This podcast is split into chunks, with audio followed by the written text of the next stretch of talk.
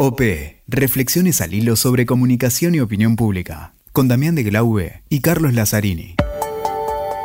Hola, ¿qué tal? ¿Cómo les va? ¿Cómo estás, Damián? Acá estamos nuevamente en el segundo episodio de esta ya tercera temporada de OP Podcast, eh, los podcasts de la comunicación política y la opinión pública. No es para aplausos, Damián, que estoy con Damián de Glaube. Vos sabés, que la, gente, vos sabés que la, la gente, la opinión pública está muy contenta con OP muchos mensajes, gracias a todos. Pero tratamos temas serios y no sé si, si da para esos efectos, Damián. analizamos, analizamos mucho y hoy, Cali, nos damos un lujito, ¿no? Un lujo, la verdad que, que queríamos mm, tener esta conversación. Vamos a conversar con José Luis Fernández, para mí uno de los especialistas en semiótica, mediatizaciones, en metodología, en análisis estilístico, en plataformas mediáticas. Docente de muchísimas facultades. Eh, universidades reconocidas.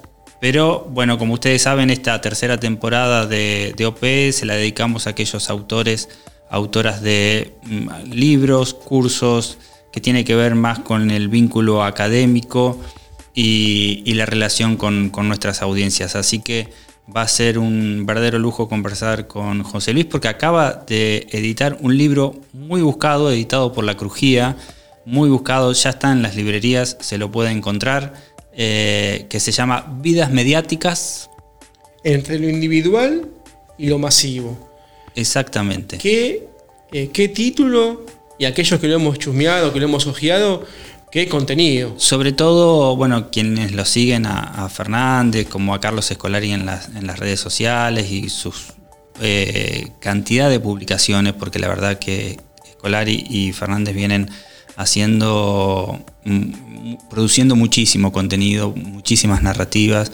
Así que, bueno. Lo que, lo que a mí me gusta ahí, Cali, como sucede con, algunos, que es la combinación, la posición donde, donde yo me siento muy cómodo, creo que es la posición de lo, académico, lo cotidiano, lo práctico, estudiado, acciones. Que es un eh, poco lo que apunta a estos podcasts, ¿no? Aquellos que les interesa la consultoría política, el asesoramiento, lo mediático, las narrativas. Y el libro genera además muchísimo debate, muy interesante. El comportamiento de las audiencias.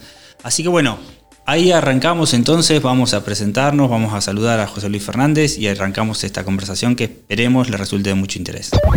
Bueno, un gusto empezar a, conversar contigo, la verdad que teníamos muchas ganas, estamos dedicando esta, esta temporada de podcast a los autores de libros, eh, autores, autoras de libros que tienen que ver con la comunicación, con los medios, con la comunicación política, con la política, con la conversación, con las narrativas con el cambio que hay en los medios de comunicación.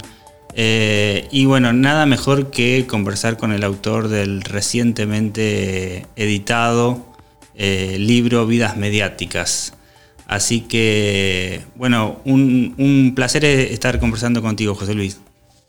un gusto para mí, el agradecimiento por este, prestar atención a nueva producción que, bueno, como se sabe, este, requiere esfuerzo de trabajo, de investigación y de edición y comercialización, así que haya repercusiones es algo muy bueno para mí y para nosotros. José Luis, ¿qué tal? Damián saludándote. Y a mí algo que me impacta de tus libros y de tus artículos, que van en un camino que a mí en lo, particular, en lo individual me gusta mucho, es que es, eh, llamémosle, la universidad aplicada a, lo cotidiano, a la realidad. No hay una disociación que a veces había mucho entre el pensamiento y lo, y lo cotidiano. ¿Cómo ves eh, desde vidas mediáticas, ¿no? desde esta obra, el accionar de los líderes políticos, sea aquí en Argentina o en Latinoamérica? ¿Hay algunas cuestiones que, que digamos, eh, están estudiadas, pensadas, o es solamente la acción política concreta y después se va acomodando la comunicación como se ve? ¿Cuál es tu visión? Para aquellos que están por comprarse el libro, busquen lo que es genial. Este, mira, yo lo veo así. Yo veo que como marco general, como ecosistema general, se ha caído eh, en, su, en su efecto general eh, el ecosistema de lo que denominamos broadcasting, es decir, de pocos emisores este, emitiendo para muchos receptores. Ese sistema no era solo un sistema de medios, era también un sistema político, cultural, eh, periodístico, en el sentido de los periodistas, cómo pensaban la situación. Es un sistema necesario en sociedades complejas porque este es el sistema que ordenaba eh, los grandes acontecimientos, construía relatos, este, y los líderes de los países más importantes o menos importantes, más metropolitanos o más periféricos, tenían este, un sistema en el que se ordenaba, que sostenía que en muchos países hubiera bipartidismos y este, tendencias políticas estables. Por supuesto que eso se empezó a conmover con la caída de la oposición este, occidente, este, países socialistas. Hay un poco eso que ordenaba todo el mundo, que cualquiera de nosotros sabía que aunque uno no fuera prorruso, este, algo apoyaban los rusos, uno sabía que eso no lo apoyaban los norteamericanos. Ese sistema está en crisis por muchas razones, eh, entre otras cosas porque la globalización es un sistema conflictivo, no es un camino de ida. Eh, hay muchos fenómenos que se oponen a la globalización y muestran sus límites. Las nuevas mediatizaciones cuestionaron la producción y circulación de intercambios discursivos que antes era más fácil sostener desde lugares centralizados. Y después en ese caldo aparecen fenómenos como lo de la pandemia, por ejemplo, que creo que es el primer gran fenómeno global este, en este nuevo ecosistema que yo llamo post-broadcasting, o sea, posterior a los medios masivos en el centro de la escena, la pandemia no consigue armar relato. Es decir, se discute el origen, se discute eh, las nuevas etapas, eh, las nuevas cepas. El sueño, para que haya un relato, tiene que haber transformaciones fuertes que muestren antes y después. Bueno, el gran sueño se empezaba a armar un relato con el tema de las vacunas y se va disgregando. En ese contexto veo que los líderes aún de las naciones poderosas, pero de todos nuestros países también, se ven sorprendidos como el sistema de medios, el sistema fenómenos eh, inesperados. La pandemia, insisto, bueno, se atribuye, es una cuestión en parte natural, pero el Brexit, Trump, Bolsonaro, el crecimiento de Vox en España, este, se suceden así fenómenos que eh, se explican estos facto, pero que vos te das cuenta que si sos un líder argentino, no sabes la que se te viene. Estás eh, jugando a ciegas. Creo que muchas cosas que se atribuyen a la debilidad de los liderazgos regionales o a su supuesta fuerza, este, están soportados en ese ecosistema, donde no hay guías que te garanticen algún efecto general sobre tu población. ¿Cómo ves? Eh, hace tiempo venimos siguiendo un poco cierta desconexión que existe entre, bueno, vos un poco lo, lo, planteás en, tus artículos, en el libro, también creo que esto está, está presente. Eh, la desconexión que hay entre la transformación que están viviendo justamente los medios los nuevos usos sociales de las tecnologías y de cómo, justamente como, como vos marcabas, pasamos del broadcasting a, que, a esta red de, comunicación, a que todos emiten y que todos se relacionan en red. Y la política, que la política siempre pareciera como que va atrás tratando de aprender o de llegar al ciudadano a través de los usos que más rápidamente adoptan, ¿no? De las nuevas tecnologías. Y los medios también están descolocados y hay como una, no sé si vos lo ves así, como una imposibilidad de conversación o de, o de generar vínculos entre la política, los medios y los ciudadanos, ¿no? Yo creo que ahí, este, como producto subproducto de eso que lo que hablábamos recién, de la puesta en crisis de ese sistema general, eh, al menos en nuestro país, pero yo sigo España también de cerca a través de sus mediatizaciones y, viajo cuando puedo, y es, bastante parecido, ¿no? Dejando de lado la, riqueza europea frente, a la pobreza latinoamericana, pero muchas eh, tensiones que se ven acá se ven allá también, efectos de grieta, este, de que esto que me decís que se siente, que los políticos no están a la vanguardia. Yo creo que se ha armado un sistema que considero que es provisorio porque es difícil que sea exitoso, o sea, no puede manejar las crisis que se avecinan, que son así de tipo, de tipo sísmico, digamos, para lo social, lo económico y lo mediático también. Se ha armado una especie de subsistema que en los medios masivos se expresa en los paneles televisivos, que yo llamo panelismo. Eso de que hay muchas voces que no se escuchan, que ofrecen un espectáculo este, eh, de contradicciones discursivas, brutales, se insultan, así, es algo súper como dramático y muy conectado, no con las redes en general, aunque todo el tiempo se hablan de las redes, sino con una plataforma en especial que es Twitter. Entonces, hay una construcción de efecto de coyuntura o de actualidad que sería la articulación entre la brutalidad de panelistas y el juego de Twitter. Por ejemplo, eh, las declaraciones de Bernie, no sé si quieren que haga comentario de actualidad, de Bernie con Santilli al lado, este, después de, de el encuentro de la criatura M, eso es un típico efecto de panel. Y eh, mientras estaban las motos estacionadas este, mostrando que se estaban buscando a la nena con todas las fuerzas, pero las motos estaban estacionadas en la televisión, Bernie recorrió dos o tres paneles que lo vi yo. Es decir, sus declaraciones, su discurso político, su este, acción está destinada a ese mundo de paneles que después repercute en Twitter. Para ver la importancia que le doy esto y por qué pienso que es un circuito provisorio, este, más allá de los resultados que hay a nivel político, y bueno, se verán las elecciones de este año, este, y bueno, ya iremos viendo los resultados.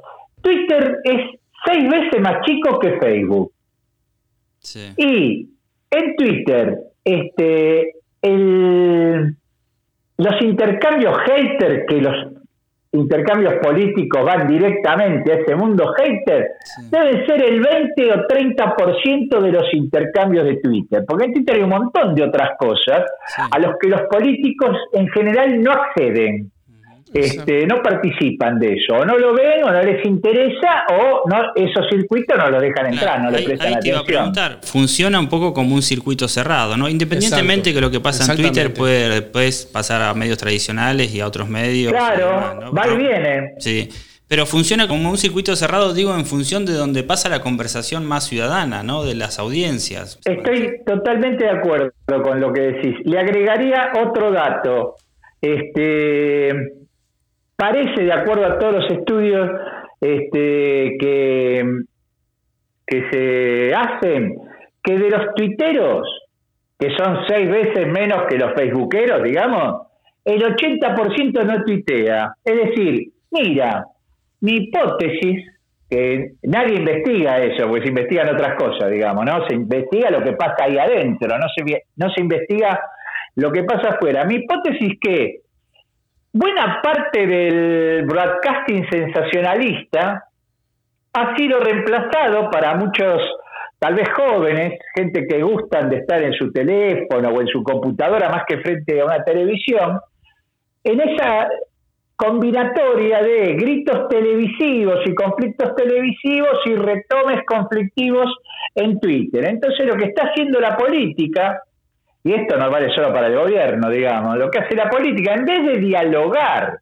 con la población, ofrece un espectáculo a sectores que, como extrañan el broadcasting, se inventan un broadcasting con el panelismo y el hater tuitero. Eso me parece que si se, sería fácil estudiarlo, este, no sería barato, pero sería fácil de estudiar, si eso se confirmara, los políticos entenderían que, primero, hay una necesidad de comunicación centralizada, aunque sea para entretenimiento, que no eh, completan las cadenas nacionales. Este, así que hay un amplio campo para la comunicación política que me parece que está o atada a verosímiles del siglo XX, de esa modernidad constituida a finales del siglo XIX, o atada a verosímiles de las redes que no entienden. Entonces ahí me parece que parte de la crisis política, del éxito de Bolsonaro o Trump, que parece que va a ser de vuelo corto, pero que no se sabe bien qué viene después, este, eh, está vinculado a eso que yo llamaría no a los contenidos de la comunicación, sino a los ecosistemas en los que participa la política.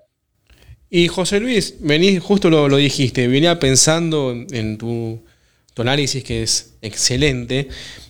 En, este, en este juego de panelistas, de gritos, de no escucha, hay un espacio que se van ganando los, los que eran antes denominados partidos antisistema o lo, quizás los, más extremistas. Vos dijiste fenómenos como Bolsonaro, Trump, quizás, no sé, eh, Vox, lo que fue Podemos. Eh, van ganando espacio. Personajes como, personajes como Milei nacieron para el panelismo. Pero lo que pasa que eh, nunca, yo que prácticamente solo estudio lo mediático y creo que habría que estudiarlo mucho más y conocer mucho más y darle más importancia de lo que se le da. No todo es eh, ecosistema mediático, ¿no? Eh, a mí me parece que muchos fenómenos que en el mundo se generan con fuerzas nuevas, en un país como Argentina se tratan de generar este, dentro de las fuerzas más tradicionales la presencia de Bernie este, en un movimiento que está muy hegemonizado ahora por sectores progresistas, pero que a Bernie nadie lo para, parece que es el sueño de que dentro, o la presencia de Patricia Bullrich o de Iglesias, dentro de Juntos por el Cambio, parece que el sueño de estas coaliciones es que este, es incorporar a todos los sectores ideológicos este, adentro, le falta incorporar a los trotskistas, pero seguramente va a haber algún trotskista Juntos por el Cambio y alguno en, este, en el Frente para Todos. Yo creo que eso es un juego político posible, posmoderno, de acuerdo a la época. Mi duda en un país como Argentina y en esto comparo con España que le van a entrar 140 mil millones de euros, 70 mil millones de los cuales gratis, de regalo, y nosotros estamos evaluando la posibilidad que el Fondo Monetario nos dé 3 mil millones, este, no, para el nivel de crisis nuestro y el nivel de crisis español. Eh, creo que el problema que hay es que el ecosistema mediático no permite construir relatos que conduzcan este, la conflictividad que se viene, aunque sea para que la conflictividad sea brutal, pero que genere un efecto superador posterior. Creo que este efecto de coaliciones tan variadas corren el riesgo de explotar frente a la primera gran movilización con violencia que haya, o, este, o al primer episodio este producto de pensemos que eh, se extravió o se secuestró a una nena Sí, pasó, eh, pasó, discúlpame, yéndonos de nuestro país, pasó con la toma del Capitolio, ¿no? O sea, digamos... Eh, bueno, ahí estuvieron al borde. Claro. Este, y vos pensás que entre nosotros, que hay mucho control social y mucha red social así comunitaria en Argentina, muchas organizaciones sociales, se secuestra o se pierde una nena de 6, 7 años que vive en extrema marginalidad y se corta una de las autopistas de acceso a la ciudad de Buenos Aires completamente tres días y no hay ninguna posibilidad de levantar ese corte, ¿se entiende? O sea, el efecto de, anarquía está ahí en, el borde de la vereda, en cualquier momento sube a la vereda. Eh, tenemos 10.000, 5.000, 10.000 este, movilizados, controlados por grupos de izquierda frente al Ministerio de Producción, ahí en, en Belgrano y, 9 de julio. En cualquier momento se cansan este, de sus dirigentes que los contienen ahí bajo el sol, bajo todo, entran al ministerio, queman todo con todos los empleados y funcionarios adentro. No, no es un chiste. Entonces yo pienso eso, que este, los consultores políticos deberían revisar más que las estrategias y los contenidos, los ecosistemas y cómo es la vida dentro de las plataformas, que es, son contextos de vida social donde hay múltiples sistemas de intercambio. No hay un Twitter, no hay un Facebook, no hay un Instagram, no hay ya un TikTok, este, no hay un YouTube. Eh, esas plataformas eh, organizan la vida de diversas maneras y no hay ninguna entidad superior que al menos emita opiniones este, que ordenen eso. En ese sentido, este libro es un intento de reordenar el campo, de que cuando hablamos de mediatizaciones y las vidas que se realizan ahí, aparece esta cuestión de los ecosistemas, de los contextos de intercambio discursivo, de las circulaciones tan variadas que hay, de las diversas movilidades en las que los intercambios se producen. Entonces estamos frente a una realidad muy compleja y muy diversa y que estamos tratando de buscar, y este libro sería exitoso si fuera al menos un aporte más, un campo común donde todos los jugadores de las mediatizaciones puedan saber de qué están hablando. En este sentido que te digo, el panelismo no sabe de qué está hablando, ni cómo está hablando, solo pervive porque mantiene algo de rating, porque encima no son programas de mucho rating. Claro. Justamente te iba a preguntar un poco, te anticipaste y ya para ir agradeciéndote esta conversación muy interesante, es si pudieras sintetizar un poco cuál fue la intención, eh, qué, conceptos, qué idea quisiste transmitir en el libro y con qué se van a encontrar aquellos que este, se acerquen y lo, compren, lo adquieran y, puedan leerlo, digamos. ¿Cuál fue la motivación de esta construcción de vidas mediáticas? la convicción es que eh, los sistemas de intercambio discursivos mediáticos son muy complejos, aún los más sencillos. Ponen en juego diversas este, dimensiones que deben ser tenidas en cuenta y que no es de una complejidad intelectual, sino que es una complejidad, por decir así, sistémica, operativa. ¿Qué definición? O sea, Qué cuando te metes, gracias, eh, cuando te metes a una plataforma, es como cuando entras a una universidad o a una empresa o a un club. No es que vas a hacer una actividad, tenés múltiples estímulos, sistemas de intercambio que tenés que hacer frente. La idea del libro es que si todos los que nos dedicamos a estos temas, eh, aunque sea a nivel profesional o operativo o para criar a tus hijos en las plataformas que, en las que se mete, este, pudiéramos, en vez de pensar en generalidades sobre los medios, eh, las plataformas, este, la comunicación así, sino pensar en los sistemas de intercambio discursivo en los que se participa, en los que participamos, qué componentes están en juego y cómo se expresan todos esos componentes en eso que se intercambia, que es un posteo, un mensaje, un texto, sea como se lo llame, una foto, una selfie, este, un video, sea lo que sea.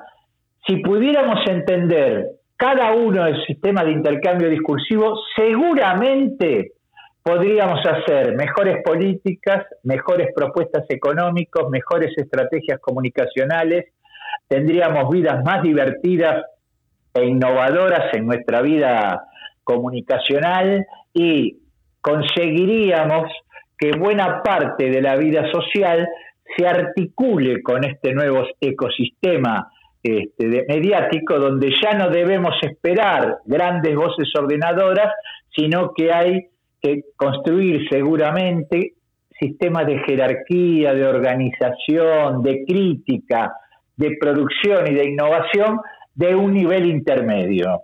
Entonces, en ese sentido, el libro es así como una puerta abierta, pasen y acá nos podemos reunir más cómodos que en un bar. Bueno, Damián. Eh, Yo estoy, Cali. Eh, déjame, estoy. Déjame con los aplausos del comienzo me gusta, que me quedé loco. Me gusta de José Luis que escapa un poco de las definiciones más habituales y a las que estamos acostumbrados. Incisivo. Incluso eh, dentro de la comunicación, que se habla mucho de la estrategia, mucho también de las, de las formas de llegar a las audiencias.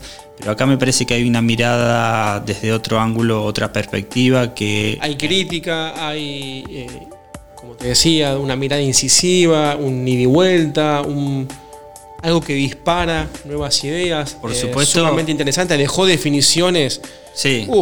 títulos. Tal cual, título y título. Que aquellos que quieran profundizar seguramente, además de escuchar este podcast, pueden ir y tener su libro que está verdaderamente imperdible. Exactamente, es muy bueno, eh, véanlo si pueden que nosotros lo hemos rescatado, como tantos otros que hay en esta enorme producción que ha habido durante el 2020 y también supongo durante, seguirá en este 2021.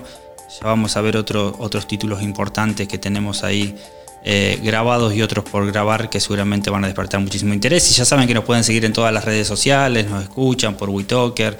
Bueno, nada. Eh, Spotify, iTunes, TN, las redes de estamos acá Podcast nos siguen y alimentamos esta gran conversación. OP, Reflexiones al hilo sobre comunicación y opinión pública, con Damián de Glaube y Carlos Lazzarini.